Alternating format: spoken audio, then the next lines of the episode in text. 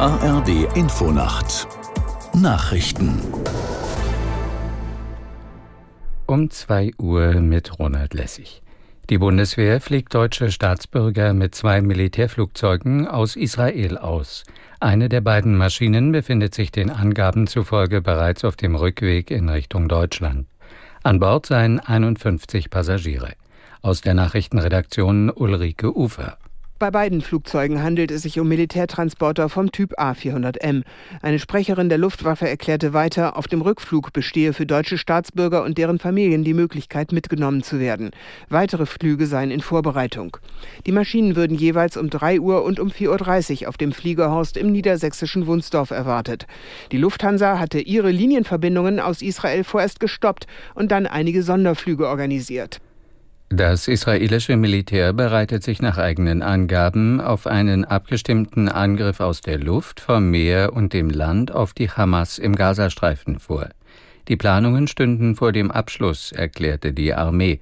Einsatzkräfte seien bereits im ganzen Land stationiert und bereit für die nächste Phase des Krieges.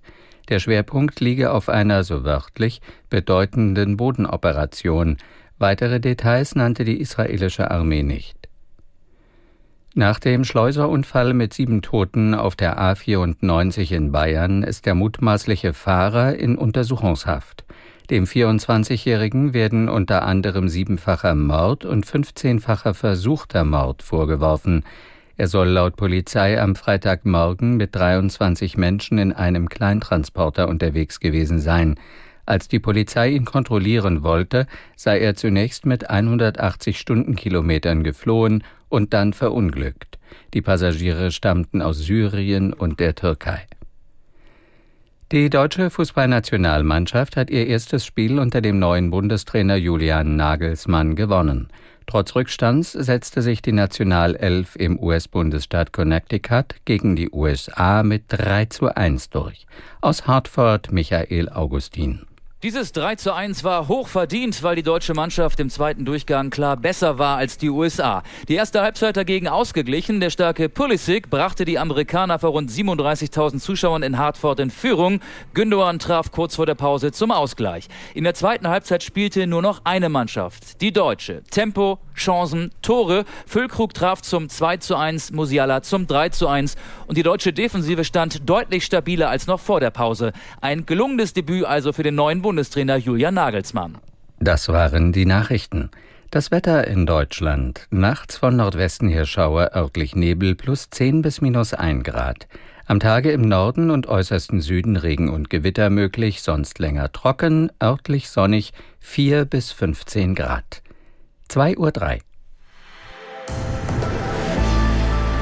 Der Verkehrsservice in der ARD Infonacht. Zunächst mit einer Sturmflutwarnung für die deutsche Nordseeküste.